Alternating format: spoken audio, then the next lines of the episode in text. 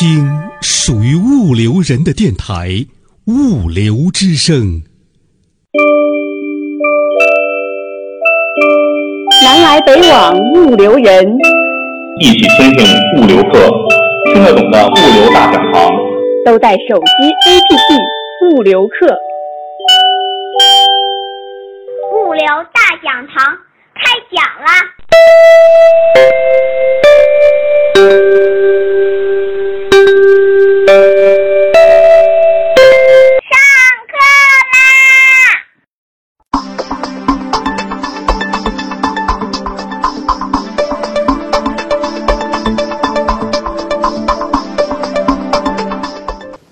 在这个会场里面啊，从一开始我就知道我的定位是甘草人物，什么意思呢？各位你想想，在中医中药里头，甘草是做什么用的？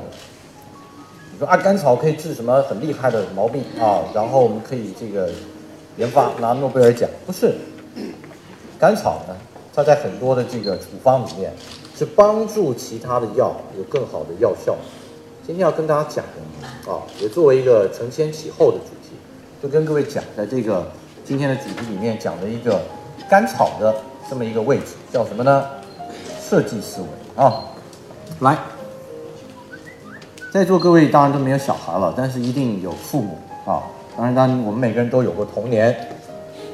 那么就一个很简单的问题：小孩呢不爱洗手，小孩不吃青菜，小孩不怎么怎么着，怎么办？对吧？然后我们就知道要洗手啊。顺便说一下，借助各位哈，我在美国留学的时候就发现，不是只有我，还有我的同学，啊，住在宿舍里头或在学校里头。哎，你不要以为哈，这个那么多美国的帅哥美女哈，没有我不知道，我只在男洗手间，对吧？美国帅哥不洗手的，啊，这个厕所该怎么怎么出来，不洗的，对吧？所以有这么样子的一个故事啊，曾经有这么一个慈善的一个团队，到了某一些地方去啊，就希望说呢能够推广啊那些地方的孩子有良好的卫生习惯，那怎么办呢？就是洗手嘛，对不对？那可是后就发觉说这个孩子哈、没有好的洗手的习惯啊，各位，我们传统做父母做老师怎么样呢？要求，对吧？不听话怎么样？打屁股，对吧？处罚，啊，给糖吃，对不对？你们这些招数。所以，我们今天想一想，小孩为什么要洗手？小孩需要一个这个健康的身体，当然也包括健康的心理。结果因为这不洗手啊，这个父亲、母亲、老师啊，整天板着脸，凶恶的要命，把洗手这件事变成一件痛苦的事情，甚至让这个孩子啊心里不快乐，老师、父母心里也不快活，真正达到我们这目的啊。所以后来呢，这个团队想就很简单嘛，小孩子就想要要洗手，你就把洗手变成一件快乐的事情。那怎么变成快乐的事情呢？我们就用这种肥皂，啊，就拿这个肥皂跟这个地方的孩子们讲，来，你们拿这个肥皂回去，里头有个小玩偶，你不把这个肥皂洗完，你是拿不到这个玩偶。甚至有有人还讲，有的孩子他急啊，那怎么办呢？我们这个玩偶，就露个头出来，你就知道，哎，它是一个小象。啊，你想让他出来陪你玩呢？怎么样呢？回去洗手，而且回去告诉你的兄弟姐妹啊、父亲母亲、家里所有人，怎么样？跟你一块好好洗，啊，洗得越多，洗得越快，怎么样？他就出来陪你玩，啊，甚至你平常呢洗手的过程，就是享受跟这个小象一起玩的过程。你每天看着它一步一步的走向你，啊，所以各位，这就是什么呢？这就是甘草，啊，我们希望这个我们的。不管各行各业都要成功，我们叫做设计思维啊。这一张投影片的这个标题叫“手心手背心肝宝贝”，什么意思呢？在玩这个洗手的游戏里面呢，还念个口诀，对吧？说哎呀，孩子啊，你是我的心肝宝贝啊，手心手背都是啊，你不要只手只洗这个手心啊，还别忘了要洗手背，这样才洗得干净，对不对？这就变成一个洗手的游戏了啊。当然，在各位看，觉得这好像。不见得很了不起，可是讲回来，这就是甘草的作用啊。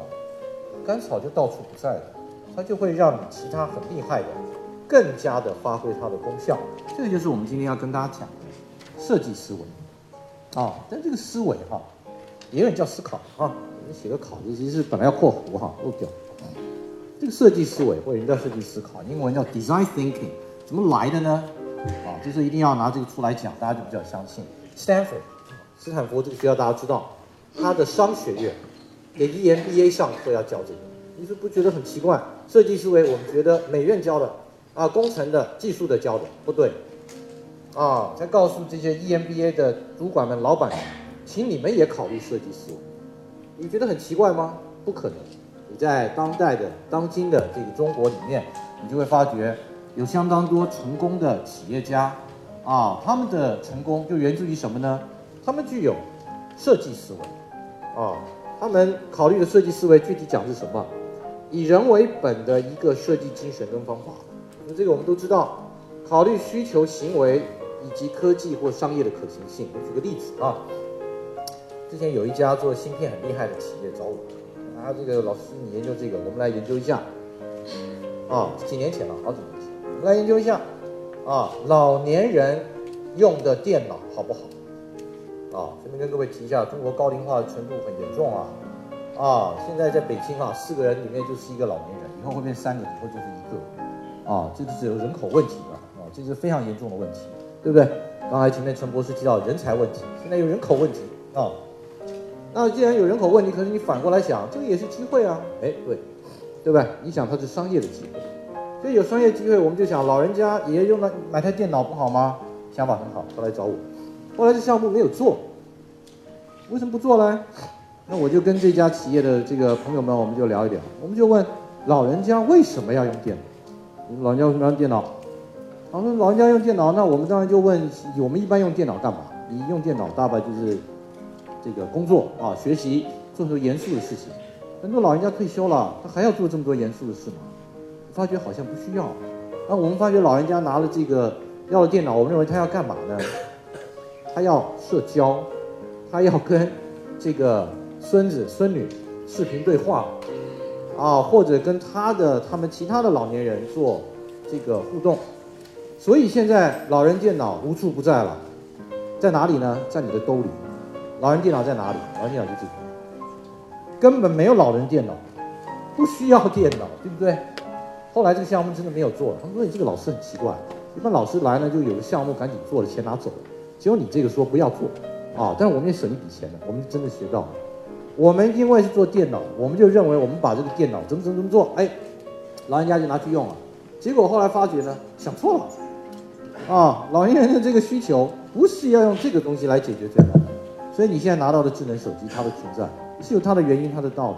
所以现在很多的这个老年人也开始哈普及都在微信了，因为他发觉那个是他们所需要的。哦，所以举这样几个例子，还没举完，我看到这边有一部这个电脑，联想，联想的笔记本。可是你都知道这个 ThinkPad 原来是哪家企业的呢？IBM 的，对不对？IBM 为什么要把 Notebook 甚至现在是 Server 卖给联想呢？你说一定 IBM 穷穷翻了，对不对？啊，他没有钱了，所以我卖给这个有钱的联想，我就可以有企业的这个收益，不完全对啊。这个常常这个要挑战一个我们在制造或者技术领域里面有的一个成本思路。我告诉你，这个设计思思维是怎么发展？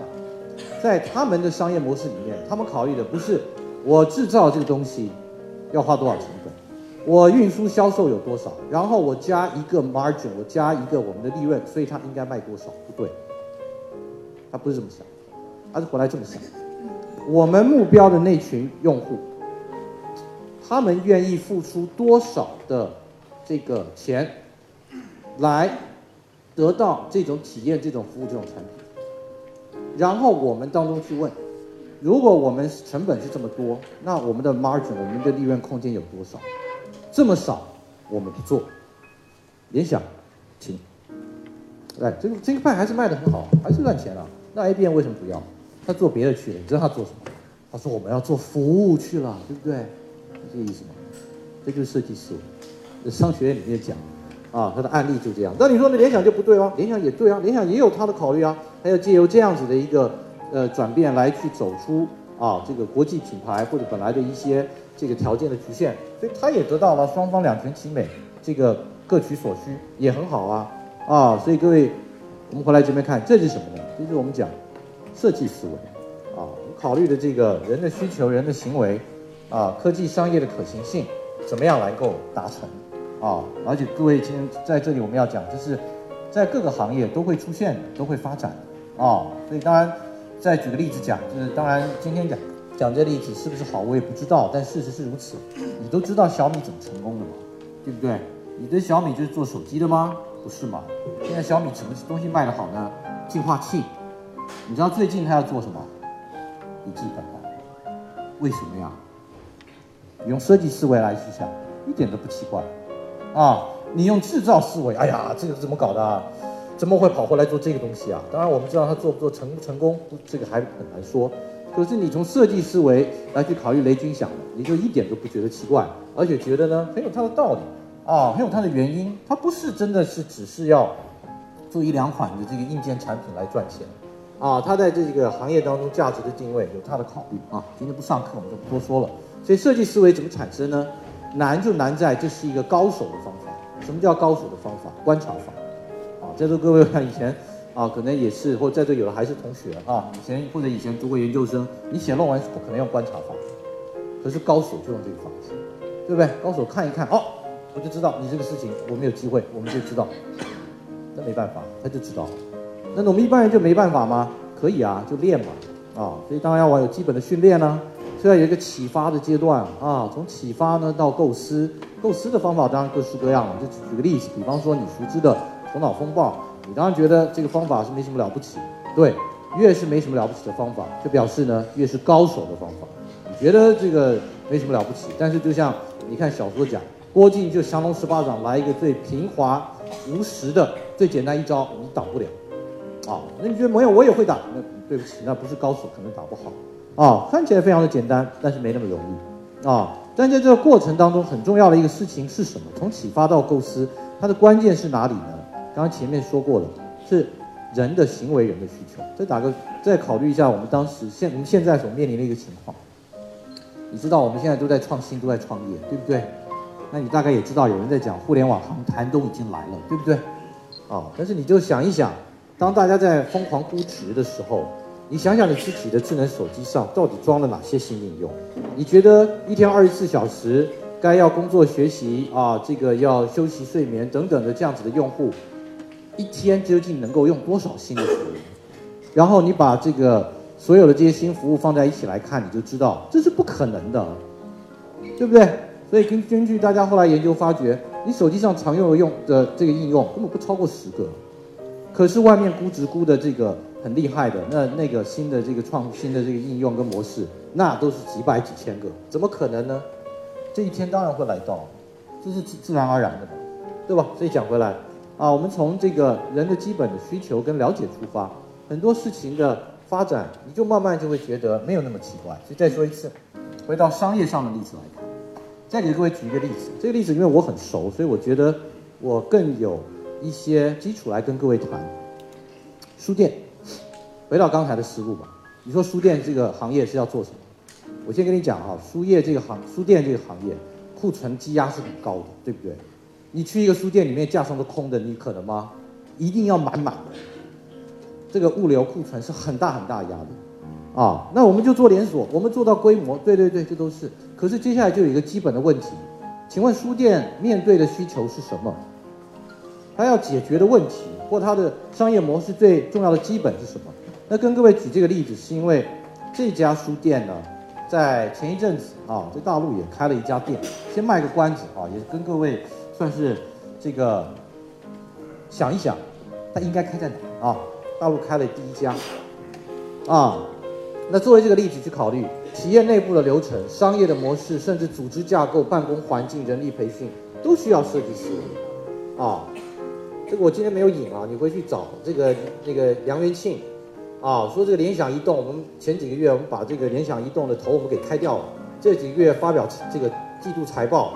就是说，我们联想移动，我们联想的组织改造，会以用户需求、用户体验为原则来改造我们的组织。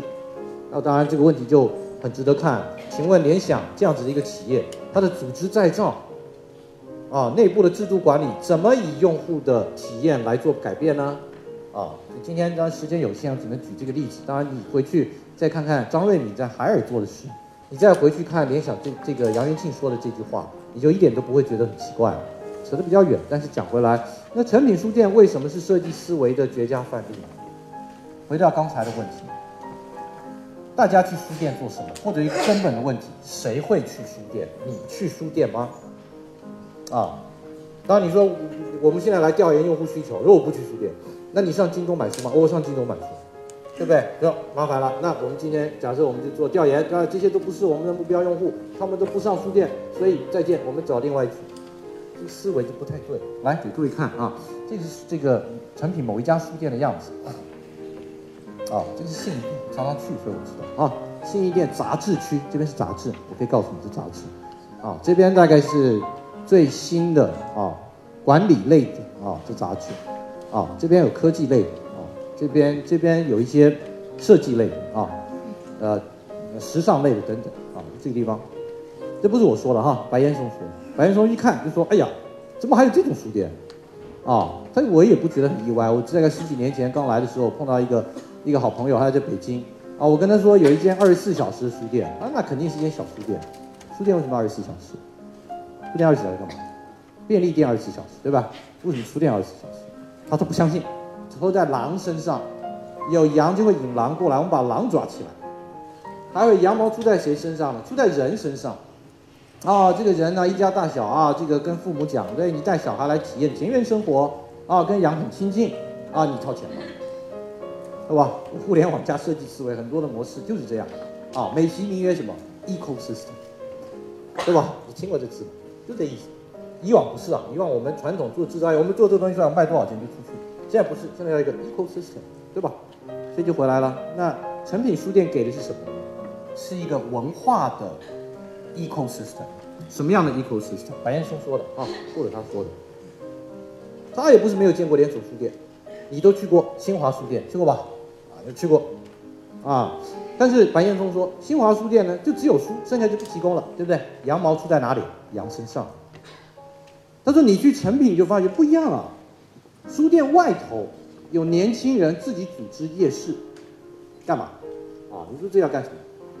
那就是卖二手的好玩的东西。那你说成品有没有因为赚到钱？对不对？我们这个羊毛出在羊身上，他没有卖书啊，他没有赚到钱，不对。年轻人对文化感觉兴趣，对这个创意产品感觉兴趣的，他会聚集。那你就想想，用设计思维想，你的商业模式是什么？你还在只想说我卖这一本书赚一本书多少钱？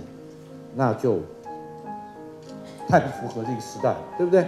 可是你问年轻人为什么要去夜市哈？不我们回到刚才讲，大家听过有一个名词叫夜店、夜生活，在你的字典，夜生活有书店吗？大概没有，都是喝酒、跳舞或者是什么 KTV 的地方，对不对？那你就想想为什么大家晚上要做这个？因为其他的店关了嘛，对不对？那为什么他半夜要开呢？而且是晚上，年轻人那去那夜市，为什么？因为有那个需求在，对不对？回到刚才的问题，我还没讲。他开在哪里？第一家在大陆，他要开在哪啊？那他在台湾五十多家分店，不过不是每一家都二十四小时啊。你发觉进去不是只有书籍，你得到的是一种体验。什么体验呢？我有文化，因为旁边的人有文化，因为旁边人我听他对话，我都觉得哎呀，这个今天真是不虚此行，比我看书还有收获啊。所以坐下来喝杯咖啡，你就觉得这个氛围很好，对不对？就刚刚说了。你付的不是他赚的不是那杯咖啡的价值，他要吸引大家常常来的是这一种，所以回到根本是因为为什么大家去书店？因为我们渴望得到新知，我们渴望得到心灵的成长，我们得到等等其他等等的这些需求，而我们选择书。那有这样需求的人不一定只买书啊，他在做别的啊。成品书店的商业模式就这么简单嘛，对不对？所以呢，你的生活的很多方方面面，当你欣赏。某一些具有品味的生活的时候，你就会发觉你在那里可以找到，你愿意去，啊，你去了以后，你发觉这个节奏、这个步调不一样，啊，你在那里所做的事情不一样，啊，当然你仔细算算，你发觉了，你还是会花钱，花在哪儿呢？首先第一个，你得吃得喝吧，对吧？那个环境实在太好了，但你肚子会饿啊，你不能只有精神食粮啊。那请问餐厅要摆哪里呢？摆最底层跟最哪里？最高层。为什么？那你就经过其他层嘛，对不对？而且确实主要的不应该放在中间呢，对不对？啊，再来呢，你去还买什么呢？买文具，对不对？书店跟文具是一块的，为什么呢？就刚刚说了，它是相关的，对不对？还有创意的礼品，对不对？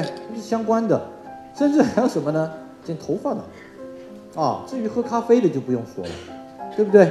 啊，所以就我就不一一讲，但是你可以感受得到，啊，这一些的这个模式绝对不是我就今天卖你一本书，你这本书挣多少钱就结束，绝对不是这个样子，啊。所以其实它就像是一个有特色的一个百货商场，但是为什么讲有特色呢？主题是文化啊，不是其他的主题啊，主要是这个。所以你去那边，你能够找到跟这个相关的你喜欢的某一些这个体验，你能够得到。这个就是我们讲的互联网加设计思维。好，来各位猜一猜，它应该在哪？我有很多朋友哈，他们在。零售行业在服务行业都说：“哎呀，你知道我们其实，在北上广开的店都不挣钱，为什么不挣钱？成本太高了。可是如果我们不在北上广开，一般这个消费者觉得什么呢？觉得我们不行，所以我们非得在那开赔钱的店啊。所以我已经告诉你，成品第一家店，它是不开在北上广，真是一点都没错。要开在北上广，大概会倒，啊，大概就这里倒。”开哪呢？你不猜一猜？苏州，你查到了，就是开在苏州，有原因的，细节不讲，你可以再去想想。那苏州是对的，有设计思维。因为我们没有设计思维，行，我们这个龙头，对不对？你想当代我们的这种思想潮流，一定要开个最大的旗舰店，要开最豪华的，耗资要最巨大的，我们要搞这种。不，再见，错的思维了，不对了，不用。那你说你？你这样怎么挣得到钱呢？怎么挣得到钱？你那样弄，先把钱都赔光了，对不对？那都没有建筑在真正这个人的基本的需求上的一个虚幻幻想的一个商业模式，不会成功啊！用户思以这个用户体验作为考虑，设计思维作为一个考虑，那么它甚至有可能会成为很成功的这个商业的模式。就刚刚说了，在我们真周围看了太多太多了啊，所以。啊，最核心的要素是什么呢？Experience，体验。啊，这个 value 不光只是你得到了这个产品，对不对？像刚才陈博士有讲，对吧？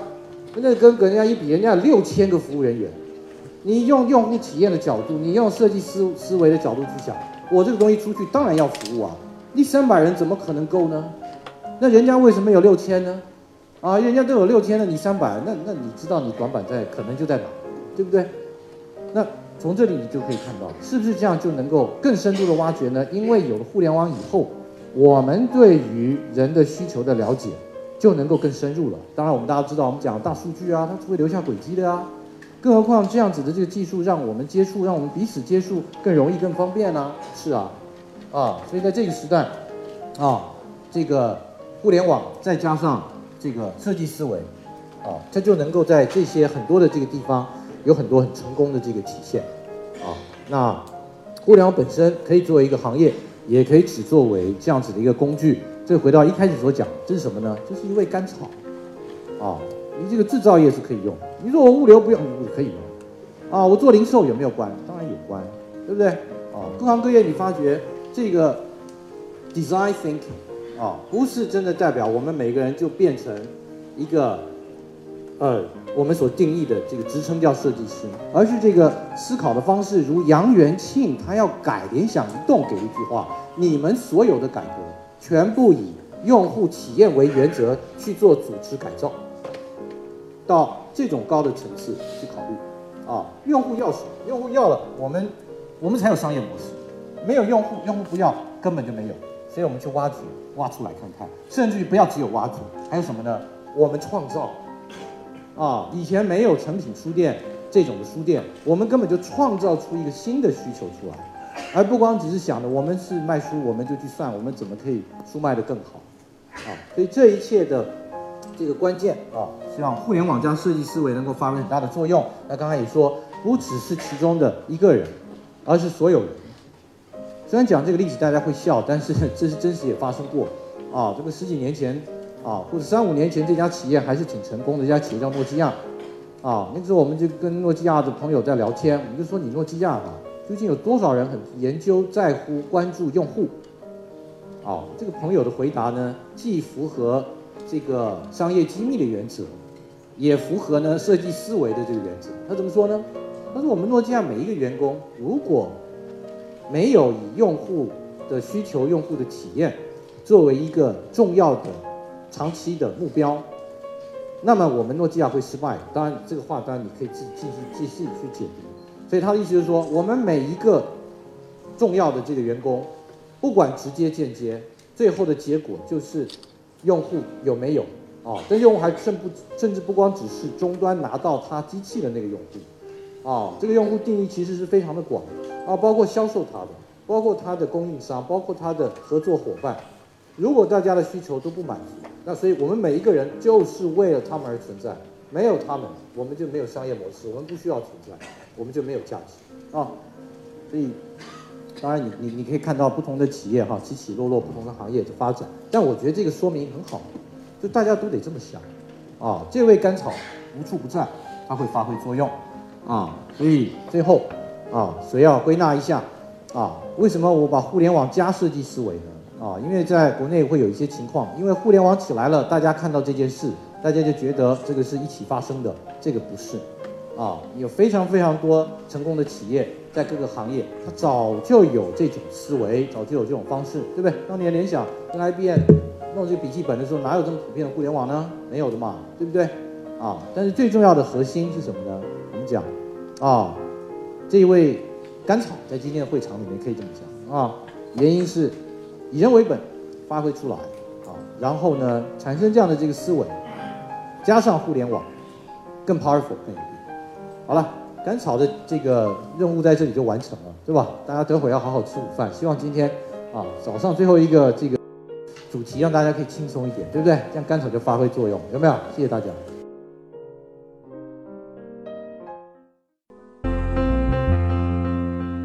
倾听物流人自己的网络电台——物流之声，您可以下载手机 APP 喜马拉雅或荔枝 FM。搜索电台物流之声，下载您喜欢的专辑，想听就听。